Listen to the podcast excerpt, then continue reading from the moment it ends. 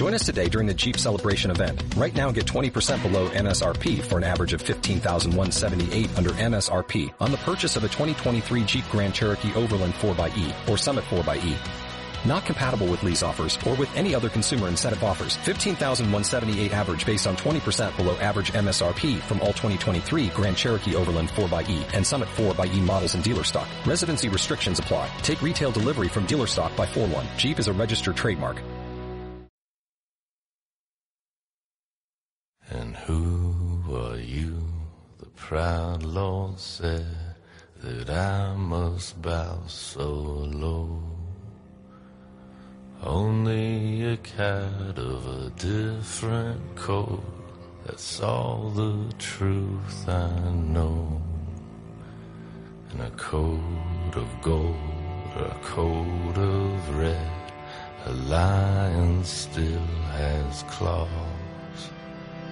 And mine are long and sharp, my lord. As long and sharp as yours. And so we spoke, and so we spoke, that Lord of Castamere. But now the rains we bore is hall with no one there to hear. Yes, now the rains we bore is hall, and not a soul to hear.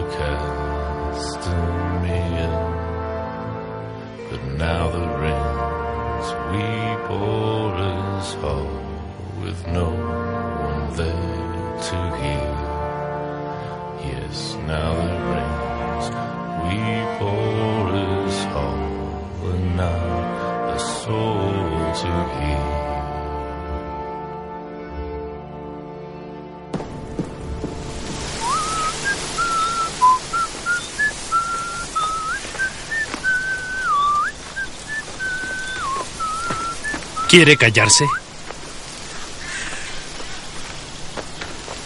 Hay tribus en los alrededores. Si voy a morir, mejor hacerlo con una canción en el corazón. Debería irme y dejarlo aquí. ¿Eh? ¿Qué haría entonces? Morir de hambre, tal vez. No cree que lo haría, ¿verdad? ¿Qué quieres, Bron? ¿Oro? ¿Mujeres? ¿Mujeres rubias? Quédate conmigo y lo tendrás todo. Siempre que yo esté ahí, ni un momento más. Pero ya lo sabes. Por eso fuiste tan valiente y quisiste defender mi honor. Suena justo. Pero no espere que me ponga de rodillas ante usted cada vez que va a cagar. No soy su lacayo y no soy su amigo. Aunque atesoro tu amistad, me interesa la facilidad con la que asesinas. Y si llega el día en que te tienta el venderme, recuerda esto. Cual sea el precio, lo mejoraré. Me gusta vivir.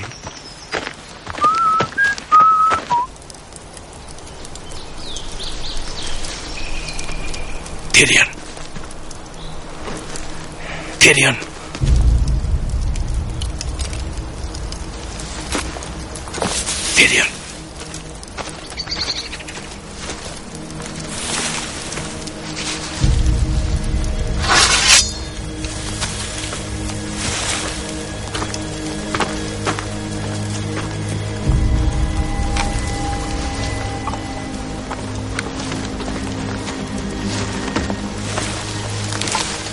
Vengan, compartan el fuego. Coman de nuestra cabra.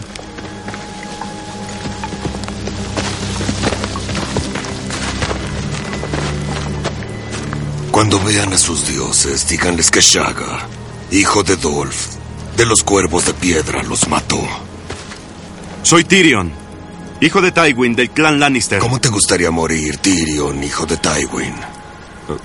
Eh, en mi propia cama, a la edad de 80, con el estómago lleno de vino y la boca de una mujer en mi verga.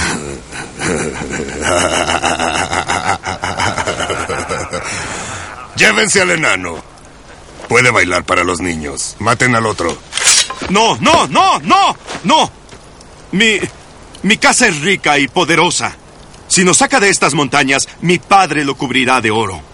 No me sirven las promesas de un enano. Un enano, tal vez. Pero tengo el valor de enfrentar a mis enemigos. ¿Qué hacen los cuervos de piedra? ¿Esconderse tras los montes? ¿Y temblar cuando los caballeros de Bale pasan? ¿Son las mejores armas que pudieron robar? Buenas para matar ovejas, porque ellas no pelean. Un herrero Lannister tiene mejor acero.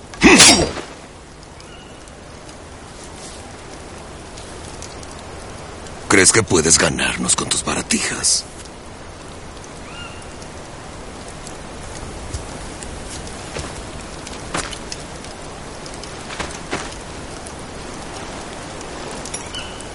Esa baratija vale más de lo que tiene toda la tribu. Pero si nos ayudas, Shagar, hijo de Dorf, no te daré baratijas. Te daré esto. ¿Qué es esto? El Bale de Arryn. Los lords de Bale siempre han menospreciado a las tribus. Los lords de Bale me quieren muerto. Creo que es hora de nuevos lords de Bale. Eddard se reunió con Meñique en la sala común del burdel. Estaba hablando cordialmente con una mujer alta y elegante, que lucía una túnica con plumas sobre una piel negra como el carbón, junto a la chimenea. Heward jugaba a las prendas con una moza de busto generoso. Por lo visto, él había perdido ya el cinturón, la capa, la camisa y la bota derecha, mientras que ella se había tenido que desabotonar la camisa hasta la cintura.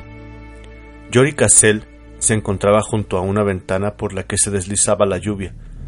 Tenía una sonrisa irónica en los labios y se divertía observando cómo Heward daba la vuelta a las fichas. Ned se detuvo al pie de las escaleras y se puso los guantes. Vamos ya. He terminado con mi asunto.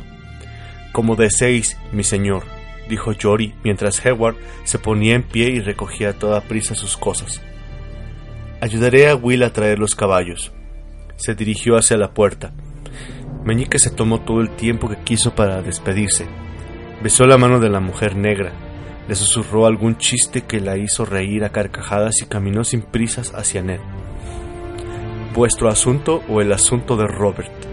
preguntó en tono ligero. Se dice que la mano sueña los sueños del rey, habla con la voz del rey y gobierna con la espada del rey. Eso quiere decir que vos falláis con la... Lord Baelish lo interrumpió. Ned. Suponéis demasiado. Os agradezco vuestra ayuda. Sin ella habríamos tardado años en dar con este burdel. Pero eso no quiere decir que vaya a tolerar semejantes groserías. Y ya no soy la mano del rey. El lobo guargo, guargo debe de ser una bestia muy quisquillosa, replicó Meñique con una mueca. Del cielo negro y sin estrellas caía una lluvia cálida cuando se encaminaron hacia los establos. Ned se cubrió con la capucha de la capa. Jory le sacó le secó, le sacó el cabello. Lo seguía el joven Will, que guiaba con una mano la yegua de meñique mientras con la otra se arreglaba el cinturón y los cordones del pantalón. Una prostituta descalza se asomó por la puerta del establo, entre risitas. ¿Volvemos ahora al castillo, mi señor? preguntó Yori. Neda sintió y montó. Meñique montó a su lado. Yori y los demás lo siguieron. El establecimiento que dirige Chatilla es exquisito, comentó Meñique. Ha pensado comprarlo.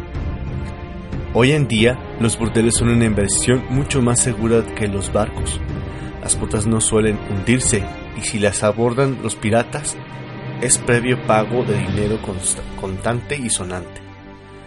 Lord Peter se rió de su chiste. Ned dejó que siguiera parloteando. Al cabo de un rato se calló y siguieron cabalgando en silencio. Las calles de desembarco de Rey estaban oscuras y desiertas. La lluvia había hecho que todo el mundo se pusiera a cubierto en el interior de las casas. Caía sobre la cabeza de Ned, cálida como la sangre e impecable como los remordimientos. Por el rostro le corrían gruesas gotas de agua. Robert jamás se quedará quieto en una cama, le había dicho Liana en Invernalia. En una noche ya muy lejana, cuando su padre la prometió con el joven señor de Bastión de Tormentas. Me han dicho que ha tenido un bebé, con una muchacha del valle. Ned había tenido el bebé en los brazos, no podía negarlo, ni tampoco quería mentir a su hermana, pero le aseguró que, que lo que hubiera hecho Robert antes del compromiso no importaba, que era un hombre bueno y que la amaba con todo su corazón. Ante aquello, Liana se limitó a sonreír y a añadir, El amor es maravilloso, mi querido Ned, pero nada puede cambiar la naturaleza de un hombre. La muchacha era tan joven que Ned no se había atrevido a preguntarle la edad. Sin duda, era virgen cuando conoció al rey. Los mejores burdeles siempre encontraban vírgenes para quien tuviera que con qué pagarlas. Tenía el cabello rojo claro y una lluvia de pecas sobre la nariz. Cuando se sacó un pecho para amamantar al bebé, Ned vio que su busto estaba también cubierto de pecas. La he llamado Barra, dijo mientras la niña mamaba. Se parece mucho a él, ¿verdad, mi señor? Tiene su misma nariz y su pelo. Es verdad. Eddard Stark había acariciado el pelo negro de la pequeña. Lo sintió como seda entre sus dedos. Le parecía recordar que la primera hija de Robert había tenido aquel mismo cabello. Decidle lo que habéis visto, mi señor. Si os place, claro está. Decidle lo bonita que es. Lo haré, le había prometido Ned. Era su maldición. Robert juraba a las mujeres amor eterno y las olvidaba antes del ocaso. Pero Ned Stark siempre cumplía sus promesas. Recordó las promesas que le había hecho a la moribunda Liana y el precio que había pagado por mantener su palabra. Decidle también que no he estado con ningún otro hombre. Os lo juro, mi señor. Os lo juro por los dioses antiguos y por los nuevos. Chataya me dijo que tenía medio año libre por el bebé, y por si él volvía, decidle que lo espero. Por favor, no quiero joyas ni nada, solo a él. Fue muy bueno conmigo, de verdad. Bueno contigo, pensó Ned con rencor. Se lo diré, niña, y te prometo que Barra no pasará necesidades. Y ella le había sonreído con una sonrisa tan trémula y dulce que le partió el corazón. Mientras cabalgaba en la noche lluviosa, Ned veía ante sus ojos el rostro de John Nieve, tan parecido a él mismo cuando era joven. Si los dioses despreciaban a los bastardos, ¿por qué? pensó, ¿por qué llenaban a los hombres de deseos tan incontrolables? Lord Baelish ¿Qué sabéis de los bastardos de Robert? Para empezar, ¿qué tiene más que vos? ¿Cuántos? ¿Qué más da? contestó Meñique encogiéndose de hombros. Por los pliegues de su capa corrían reguerillos de agua. Si alguien se acuesta con suficientes mujeres, unas cuantas les dejarán regalitos, y en ese sentido, Su Alteza no ha mostrado el menor recato. Sé que reconoció al chico de Bastión de Tormentas, el que engendró la noche de bodas de Lord Stannis. No le quedó otro remedio. La madre era una Florent, prima de Lady Celice, una de las doncellas. Por lo que cuenta Renly, Robert se llevó a la chica al piso de arriba durante el festín y rompió el lecho matrimonial mientras Stannis y su esposa todavía estaban bailando. Por lo visto, Lord Stannis lo consideró una mancha en el honor de la casa de su esposa, así que cuando el bebé nació, se lo envió a, se lo envió a Renly para que él se hiciera cargo. Miró de reojo a Ned. También se comenta que Robert tuvo mellizos con una criada de Roca Casterly hace tres años, cuando fue allí para asistir al torneo de Lord Tywin.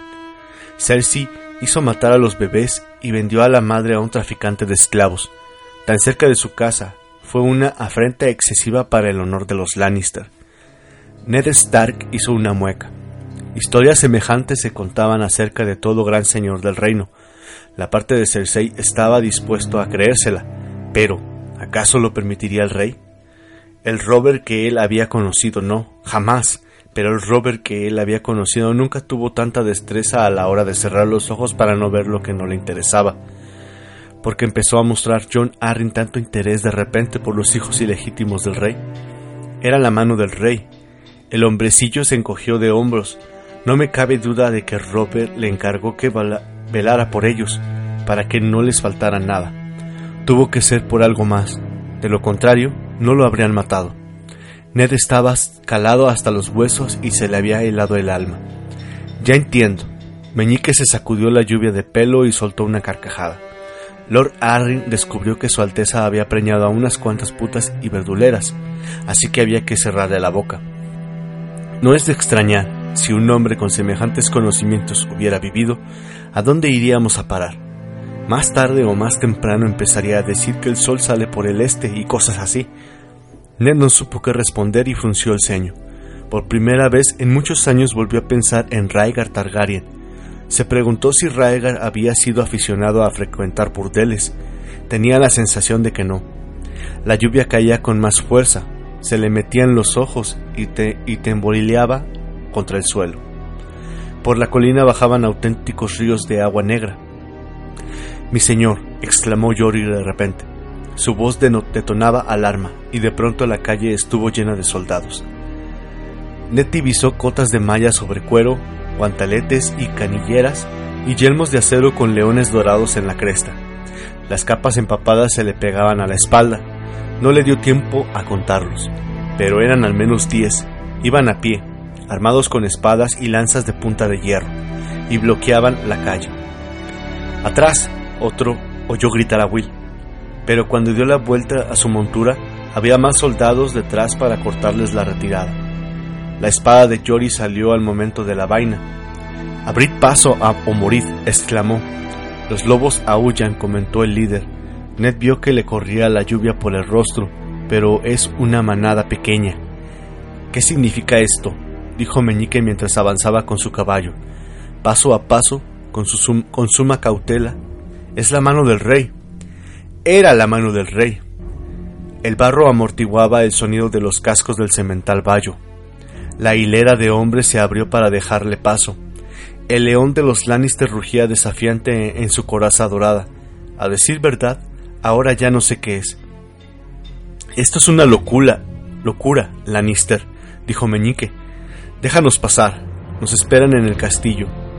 ¿Qué crees que haces? Sabe muy bien qué hace, dijo Ned con voz tranquila. Muy cierto, dijo Jamie Lannister con una sonrisa. Busco a mi hermano. ¿Os acordáis de mi hermano? ¿Verdad, Lord, Lord Stark? Estuvo con nosotros en Invernalia. No sé si caéis, pelo rubio, ojos desemparejados, lengua afilada. Un tipo bajito, lo recuerdo perfectamente, replicó Ned. Por lo visto ha tenido problemas por el camino. Mi señor padre se siente insultado. No tendréis idea de quién habrá maltratado a mi hermano, ¿verdad? Vuestro hermano ha sido detenido por orden mía para responder por sus crímenes, dijo Ned. Mis señores, gimió Meñique, desalentado. Mostradme vuestro acero, Lord Eddard, dijo Sir Jamie desenvainando la espada mientras avanzaba. Si es necesario, os mataré como a Eris, pero preferiría que murierais con una espada en la mano. Lanzó a Meñique una mirada fría y despectiva. Lord Baelish, apartaos si no queréis que caiga alguna mancha de sangre en esos ropajes tan caros. Iré a buscar a la guardia de la ciudad, prometió Annette. A Meñique no le hacía falta que le insistiera. La hilera de los Lannister se abrió para dejarle paso y volvió a cerrarse tras él. Meñique espolió a la yegua y desapareció al doblar una esquina. Los hombres de Ned habían desenvainado las espadas, pero eran tres contra veinte. Muchos ojos los espiaban desde las ventanas cercanas, pero nadie estaba dispuesto a intervenir. Su grupo iba a caballo, mientras que los Lannister, a excepción de Jamie, iban a pie. Si cargaban, podían escapar, pero Eddard Starr consideró que había una técnica con más garantías de éxito, si me matáis, advirtió al matarreyes, Catelyn no dudará en acabar con Tyrion. Jamie Lannister puso contra el pecho de Ned la espada dorada que había derramado la sangre del último de los reyes dragón. ¿De veras? ¿La noble Catelyn Tully de Aguas Dulces asesinaría a un rehén? No, creo que no. Suspiró, pero no pienso arriesgar la vida de mi hermano confiando en el honor de una mujer. Jamie envainó la espada. Así que dejaré que vayáis corriendo a contarle a Robert el susto que os he dado. Os he dado. ¿Creéis que le importara mucho? Se echó hacia atrás con los dedos del pelo mojado e hizo dar media vuelta a su caballo. Cuando estuvo detrás de la línea de hombres, volvió la vista hacia el capitán. Encárgate de que Lord Stark regrese sano y salvo, Trigar. A vuestras órdenes, mi señor. Pero tampoco queremos que escape sin castigo, así que, a pesar de la lluvia y la noche, Ned divisó la sonrisa blanca de Jamie. Mata a sus hombres. No, gritó Ned al tiempo que desenvainaba la espada. Jamie se alejaba ya por la calle cuando oyó gritar a Will.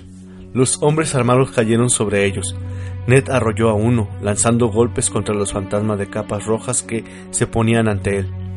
Jory Cassell espolió su montura y cargó. Un casco con herradura de acero acertó a un guardia de Lannister en la cara y se oyó un crujido estremecedor. Otro hombre cayó y Jory se encontró libre. Will maldijo cuando lo derribaron de su caballo moribundo. Las espadas chocaban bajo la lluvia.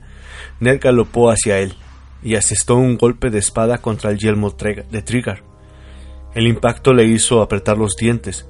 Trigar cayó de rodillas, con la cresta del león hendida y el rostro lleno de sangre. Heward lanzaba tajos contra los manos que se habían apoderado de sus riendas cuando una lanza se le clavó en el vientre. De repente, Jory saltó entre ellos. Su espada hacía brotar una lluvia roja. No, gritó Ned. Vete, Jory. El caballo de Ned resbaló y fue a caer al barro. Durante un momento, el dolor fue cegador. Sintió el sabor de la sangre en la boca. Vio cómo le cortaban las patas al caballo de Jory y cómo le, lo arrastraban al suelo, cómo las espadas subían y bajaban hacia él. Cuando el caballo de Ned se puso en pie de nuevo, él también intentó levantarse, pero se derrumbó con un grito ahogado. Vio el hueso astillado que le salía por la pantorrilla. Fue lo último que vio durante largo rato. La lluvia seguía cayendo. Cuando abrió los ojos, Lord Etherstar estaba sola con sus muertos. Su caballo se le acercó, olfateó el hedor de la sangre y se alejó a gol al galope. Ned empezó a arrastrarse por el barro, con los dientes apretados para no ceder ante el dolor insoportable. Le pareció que, tardara, que tardaba años. Desde las ventanas iluminadas por velas los observaban muchos rostros y la gente empezó a salir de las puertas y los callejones, pero nadie acudió en su ayuda. Meñique y la guardia de la ciudad lo encontraron allí, en la calle, acunando entre los brazos del cadáver, el cadáver de Jory Cassett. Los capas doradas consiguieron una litera, pero aún así, el trayecto de vuelta al castillo fue una agonía y Ned perdió el conocimiento en más de una ocasión. Más adelante recordaría la visión de la fortaleza roja a la luz del alba. La lluvia había oscurecido la piedra rosada de los muros hasta conferirle el color de la sangre. Vio al gran maestre Paisel inclinado sobre él, con una copa en la mano. Bebed, mi señor, le susurró, es la leche de la amapola para el dolor. Recordaba que la bebió y que Paisel le decía a alguien que calentara el vino hasta que hirviera y que le llevaran sedas limpias. Luego ya no supo más.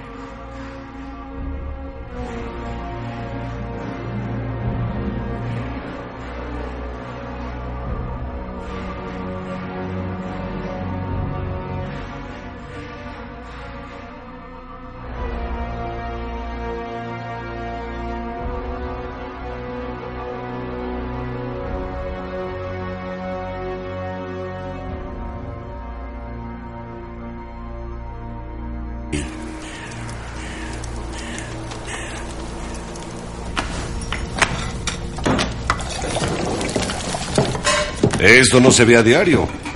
No solo un bastardo, sino el bastardo de un traidor.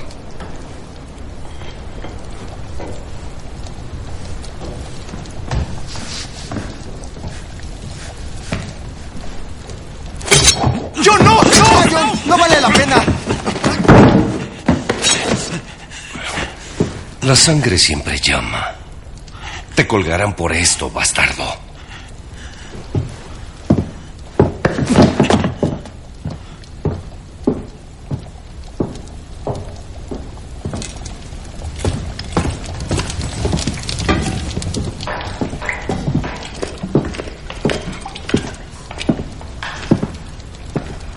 Te dije que no hicieras nada estúpido. Confinado a tu cuarto. Ahora.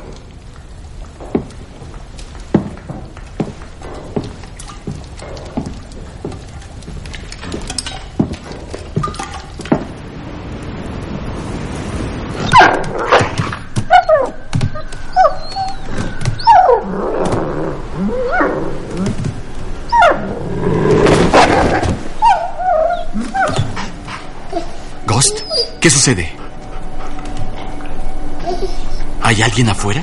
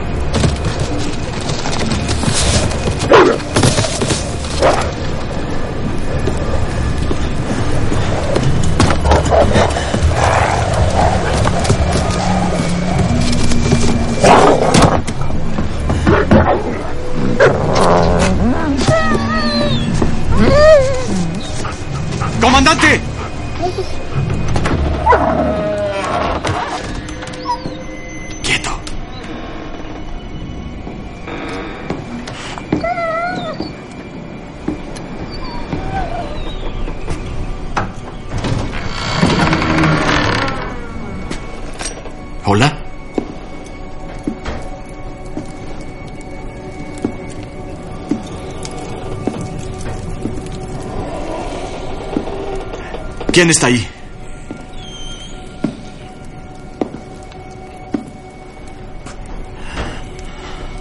Lord Comandante.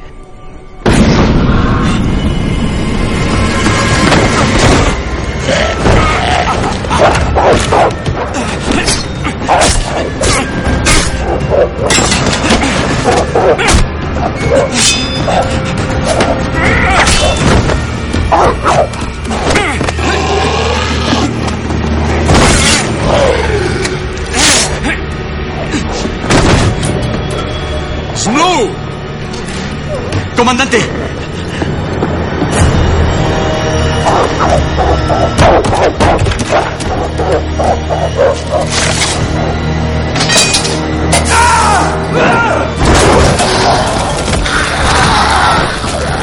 ¡Vamos!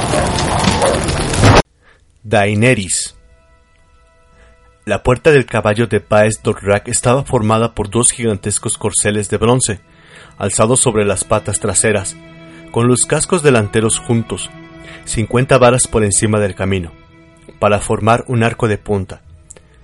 Dani no entendía para qué necesitaba puertas una ciudad que no tenía muros, que ni siquiera tenía edificios, al menos a la vista, pero allí estaba el arco, inmenso y hermoso, enmarcando la lejana montaña violácea. Los corceles proyectaban largas sombras sobre la hierba ondulada cuando Khal Drogo hizo pasar el calazar bajo sus cascos. Por el camino de dioses, siempre escoltado por sus jinetes de sangre. Dani lo siguió en la plata, con Sayora Mormon a un lado y su hermano Viserys, que volvía a cabalgar. Al otro, después del día en que lo habían dejado atrás para que volviera caminando al calazar. Los Dothraki se habían burlado de él llamándolo Cal Raemar, rey de los pies sangrientes. Cal Drogo le ofreció al día siguiente que viajara en uno de los carros, y Viserys accedió. En su testaruda ignorancia, no se dio cuenta de que era una mofa más. Los carros eran para los eunucos, los tullidos, las mujeres que daban a luz, los muy jóvenes y los muy viejos. Aquello le ganó otro sobrenombre, Cal Ragat. el rey del carro. Su hermano creía que era la manera que tenía el Cal de disculparse por la afrenta de la que Daini la había hecho víctima. Ella le suplicó a Ser Llora que no le sacara de su error para no avergonzarlo. El caballero le respondió que al rey le sentaría de maravilla una buena dosis de humildad, pero hizo lo que le pedía.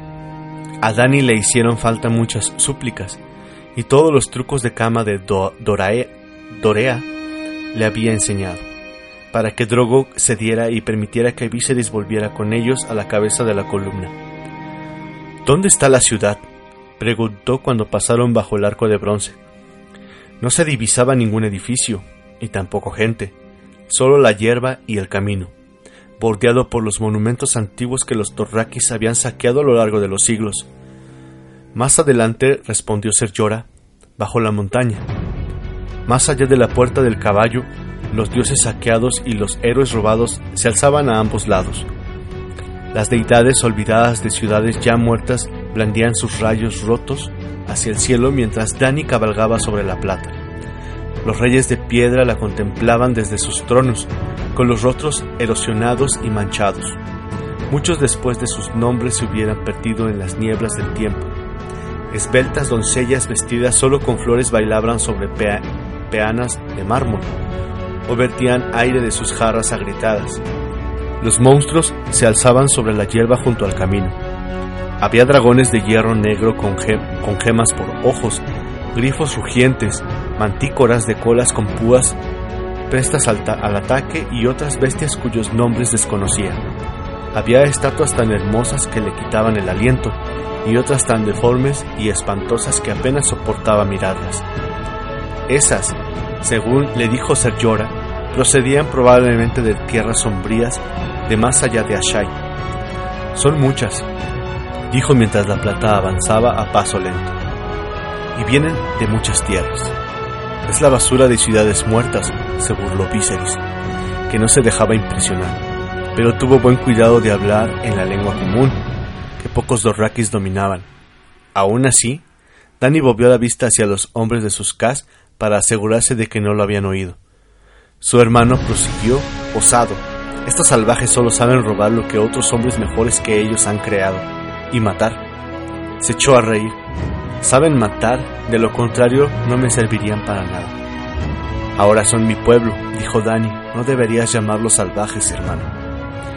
El dragón dice lo que viene en gana, replicó Viserys, en la lengua común.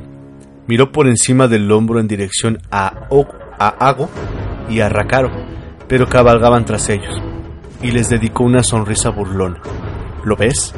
Estos salvajes son tan idiotas que ni siquiera entendieron el idioma de las personas civilizadas. Un molinito de 25 varas de altura, cubierto de musgo, se alzaba imponente junto al camino. Viserys le echó un vistazo cargado de aburrimiento. ¿Cuánto tiempo tendremos que pasar entre estas ruinas antes de que Drogo me dé mi ejército? Me estoy hartando de esperar. Hay que presentar a la princesa de Kalim. Ah, sí, a las viejas, cortó su hermano. Y harán profecías tontas para el cachorro que lleva en la barriga. Ya me lo habías dicho. ¿Y a mí qué? Estoy cansado de comer carne de caballo. Estoy harto del herdor de estos salvajes. Se llevó la ancha manga a la nariz. Tenía la costumbre de llevar en ella una almohadilla perfumada.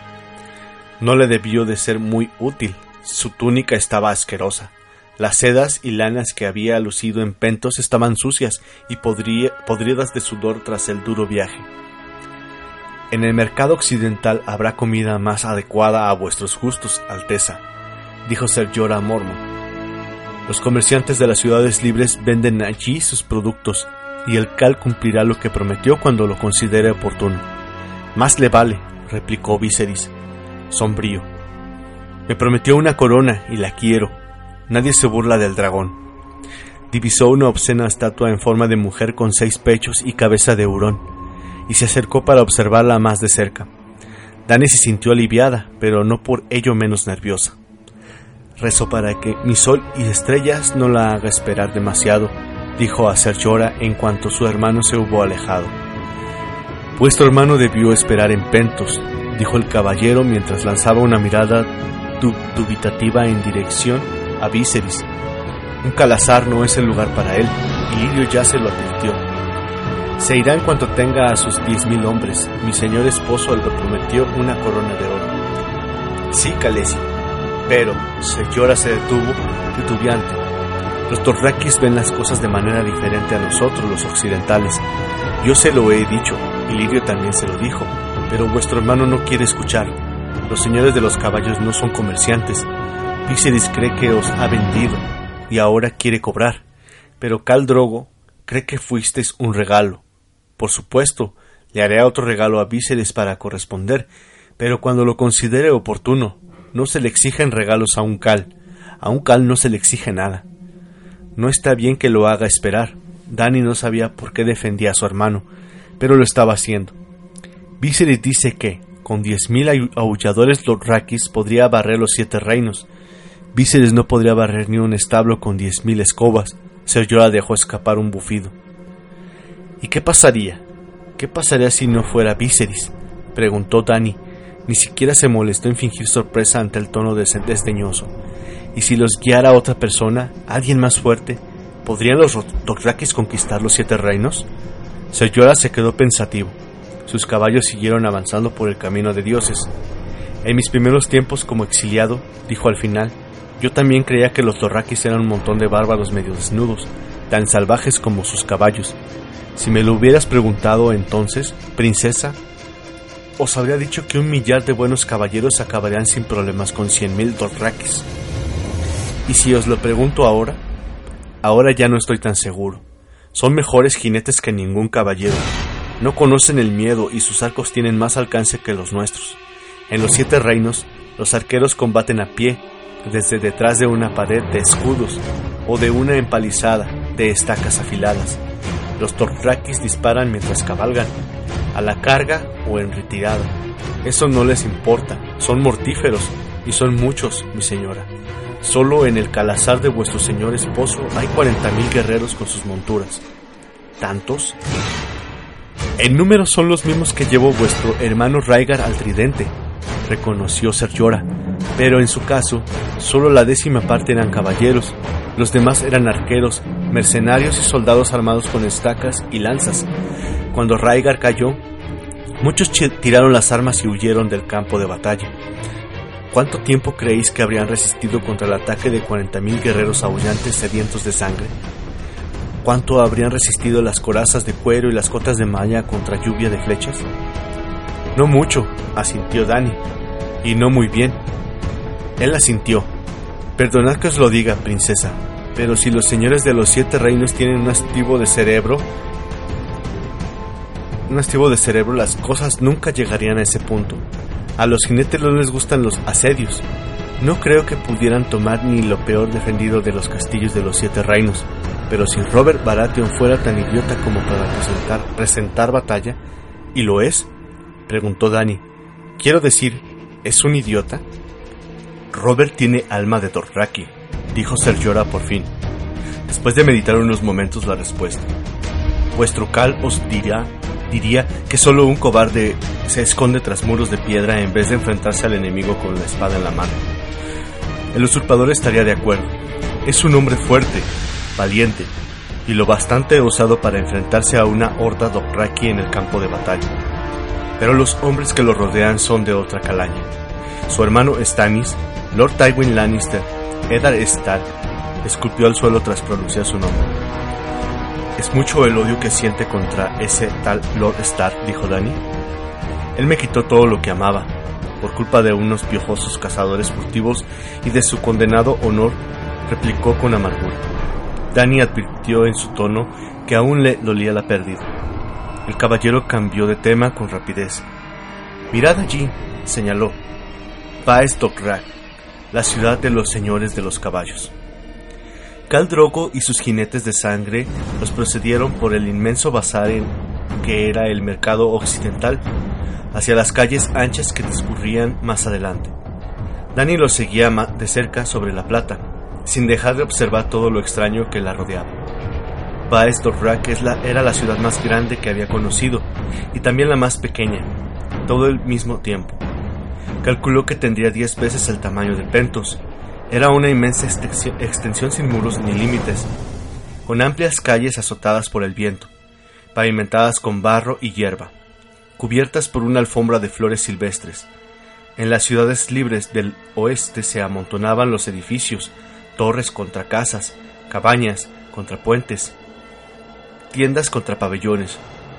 Pero Dorrak se extendía indolente bajo el sol abrasador, antigua, arrogante, vacía. Hasta los edificios le resultaban extraños. Vio pabellones de piedra labrada, casas de hierba trenzada grandes como castillos, raquíticas torres de madera, pirámides escalonadas con revestimientos de mármol, salones enormes sin tejado. Algunos palacios no tenían paredes, sino setos espinosos. No hay dos casas iguales, dijo. En eso a vuestro hermano no le faltaba razón, reconoció Ser Llora. Los torraquis no construyen. Hace mil años, para hacer una casa se limitaban a excavar un agujero en el suelo y cubrirlo con un techo de paja trenzada. Los edificios que veis los erigieron esclavos capturados en las tierras que habían saqueado, y claro, los construyeron al estilo de sus respectivos pueblos. Muchas edificaciones, incluso algunas de las mayor tamaño, parecían desiertas. ¿Dónde están las que viven ahí? preguntó Dani. En el bazar había visto multitud de niños que correteaban y de hombres que pregonaban a voces sus mercancías, pero en el resto de la ciudad solo había unos cuantos eunucos dedicados a sus asuntos. En la ciudad sagrada solo residen de manera permanente las viejas brujas del Doishkalin, junto con sus esclavos y sirvientes, respondió Ser. Pero en Baestorrak habría sitio para alojar a todos los hombres de todos los Calazars, por si todos los Kals quisieran regresar a la vez a la madre. Las viejas brujas han profetizado que eso sucederá algún día, así que Baestorrak debe estar en condiciones de acoger a todos sus hijos. Por fin, Drogo dio órdenes de detener la marcha cerca del mercado oriental, el lugar donde comerciaban las caravanas procedentes de Jiti, Ashai y las tierras sombrías, al pie de la madre de las montañas. Dani sonrió al recordar a la joven esclava del magister Ilirio y su charla incesante sobre un palacio con 200 habitaciones y puertas de plata maciza. El palacio era una sala de banquetes inmensa, de madera, con paredes de troncos de 20 varas de altura, y un techo de seda bordada que se podía alzar para protegerse de las escasas lluvias o quitar para que se viera el cielo infinito. En torno a la edificación había una extensión de hierba para los caballos, caballos vallada en concetos altos, agujeros para los augueras y cientos de casas rodeadas de barro con tejado de hierba que surgían del cielo como colinas en miniatura. Un ejército de esclavos se había adelantado para prepararlo todo para la llegada del Caldrogo. En cuanto los jinetes desmontaban, se quitaban los araks y las entregaban junto al resto de armas que portaran a los esclavos. Ni siquiera Caldrogo constituía una excepción. Serjora le había dicho a Dani que estaba prohibido llevar armas en Baes Dorrak, así como derramar la sangre de un hombre libre. Hasta los Calazars enfrentados en guerra dejaban a un lado sus disputas y compartían la carne y el hidromiel cuando se encontraban bajo la mirada de la madre de las montañas. En aquel lugar, las viejas brujas de Toshkalin habían decretado que todos los Dorrakis fueran una sola sangre, un solo calazar, un solo pueblo. Koholo se acercó a Dani mientras Irri y Jiki la ayudaban a bajarse de la plata. De los tres jinetes de sangre de Drogo, era el más era el de más edad. Se trataba de un hombre calvo y rechoncho, con la nariz ganchuda y los dientes rotos a causa del mazazo que había recibido hace veinte años, al salvar al joven Kalakak unos, de unos mercenarios que querían capturarlo para vendérselo a los enemigos de su padre. Su vida había quedado ligada a la de Drogo desde el día en que nació el señor esposo de Dani. Todo Cal tenía jinetes de sangre. Al principio, Dani creía que eran una especie de guardia real de los Dothrakis, que habían prestado el juramento de proteger a su señor, pero eran mucho, mucho más. Jiki le había enseñado que los jinetes de sangre no eran simples guardianes, eran los hermanos del Cal, su sombra, sus amigos más allegados. Drogo los llamaba sangre de mi sangre, y aquello eran, compartían una vida, las antiguas tradiciones de los señores de los caballos exigían que, si el cal moría, sus jinetes de sangre morirían con él, para cabalgar a su lado en las tierras de la noche. Si el cal moría a manos de algún enemigo, ellos vivían lo justo para vengarlo y luego lo seguían con alegría a la tumba. Siempre según Jiki. En algunos calazars, los jinetes de sangre compartían el vino del cal, su tienda, incluso sus esposas, aunque jamás sus caballos, el caballo de un hombre era solo suyo. Daineri se alegraba de que Cal Drogo no, siguiera las antiguas tradiciones, no le habría gustado que la compartieran.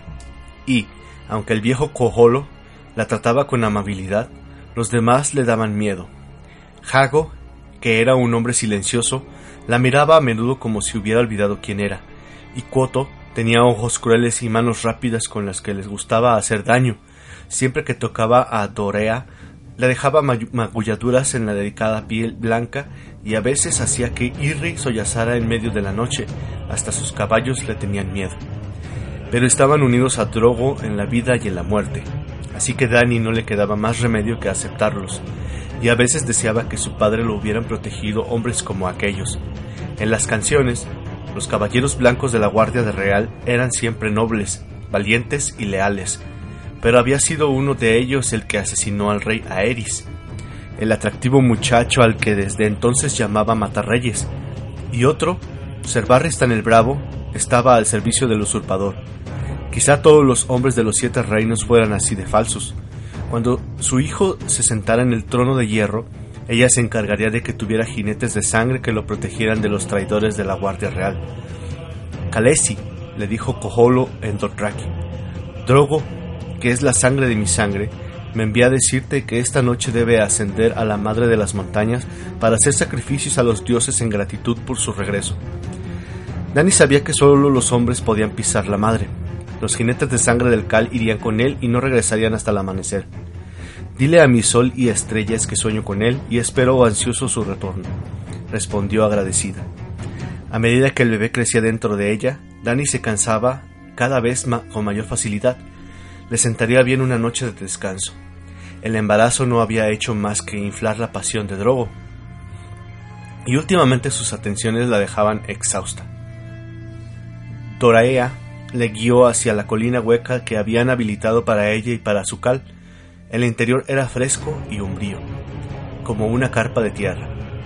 Un baño, Jiki, por favor, ordenó, Deseaba quitarse la piel del polvo del viaje y poner en remojo los huesos agotados. La perspectiva de permanecer allí un tiempo y de no tener que subir a lomos de la, de la plata a la mañana siguiente le resultaba agradable. El agua estaba muy caliente, tal como a ella le gustaba. Esta noche le haré los regalos a mi hermano, decidió mientras Jiki le lavaba el pelo. En la, actitud, en la ciudad sagrada debe de tener el aspecto de un rey. Dorea corre a buscarlo e invítalo a cenar conmigo. Viserys era más amable con la chica Licena que con las criadas Dorrakis, quizá porque el magister Ilirio le había dejado llevársela a la cama en pentos. Irri, ve al bazar y compra fruta y carne, de la que sea, menos de caballo. Pues es la mejor, dijo Irri, el caballo da fuerza a los hombres. Viserys detesta la carne de caballo, como deseéis, Calesi. Volvió con una pata de cabra y una cesta de frutas y verduras. Jiki asó la carne con hierba dulce y vainas de fuego, bañándola con miel de, de cuando en cuando. Había comprado melones, granadas, ciruelas y algunas frutas orientales extrañas que Dani no conocía, mientras las doncellas preparaban la comida. Dani sacó las ropas que habían mandado hacer a medida para su hermano, túnica y polainas de lino blanco, sandalias de cuero con cordones hasta la rodilla, cinturón adornado con medallones de bronce y chaleco de cuero con dibujos de dragones que lanzaban fuego por las fauces. Tenía la esperanza de que los Dothraki lo respetarían más si se quitaba de encima aquel aspecto de mendigo.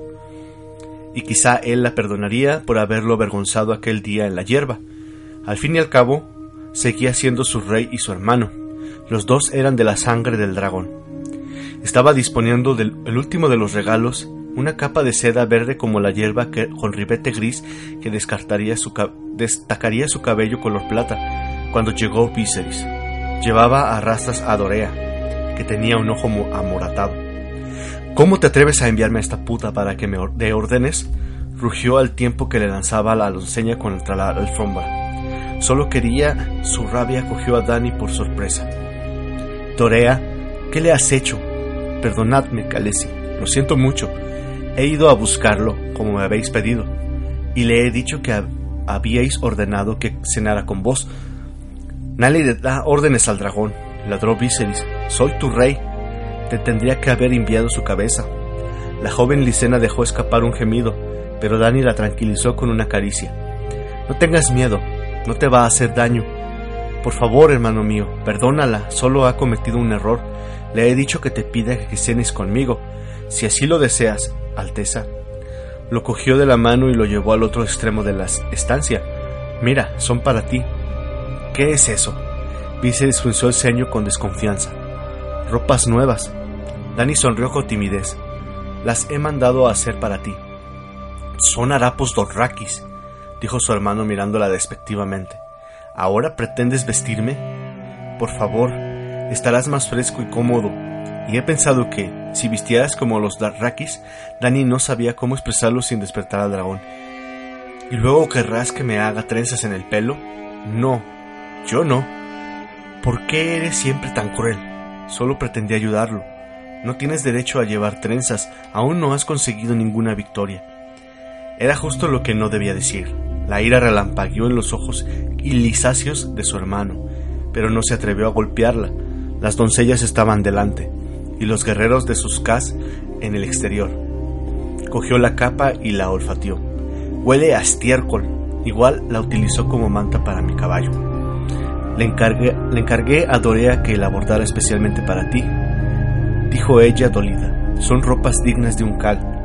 Soy el señor de los siete reinos, no un salvaje manchado de hierba con campanas en el pelo, le espetó Viserys. La agarró por el brazo. Parece que los lo has olvidado, zorra.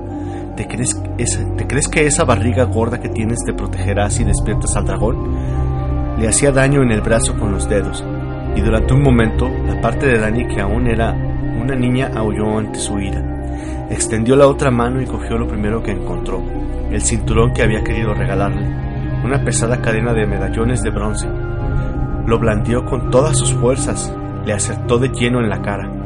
Viserys la soltó, le corría la sangre por la mejilla. Uno de los medallones le había hecho un corte. Tú eres el que parece olvidar algo, le dijo, ¿Es que no aprendiste nada aquel día, en la hierba? Mánchate ahora mismo, márchate ahora mismo, o llamaré a mis cas para que te saquen de aquí. Y reza para que Cal Drogo no se entere de esto, o te abrirá el vientre y te hará comer tus entrañas. Cuando tenga mi reino, contestó Viserys poniéndose en pie, lamentarás lo que has hecho hoy, zorra. Se marchó sin llevarse sus regalos, con la mano en la mejilla. La hermosa capa de seda estaba manchada de sangre, Dani se llevó a la cara el suave tejido y se sentó en las mantas como las piernas cruzadas. ¿Ya tenéis la cena preparada, Kalesi? anunció Jiki. No tengo hambre, respondió Dani con tristeza. De pronto se sentía muy cansada. Repartíos la comida, la comida entre vosotras y llevadle un poco a Serjora. Hizo una pausa. Por favor, tráeme uno de los huevos de dragón, añadió al final.